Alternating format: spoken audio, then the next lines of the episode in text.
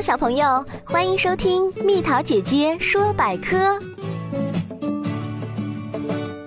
走后门源自什么典故？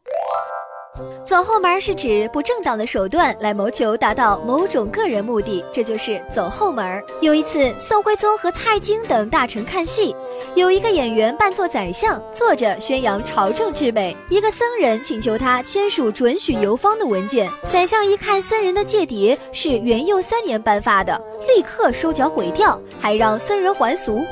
一个道士的度牒也丢了。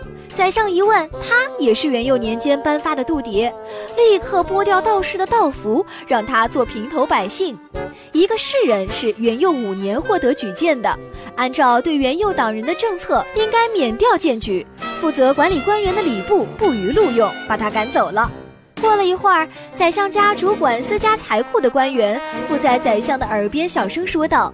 今天在国库申请相公您的料钱一千贯，没想到拨下来的全部都是元佑年间所铸的钱，我来向您请示，这些钱咱们是要还是不要啊？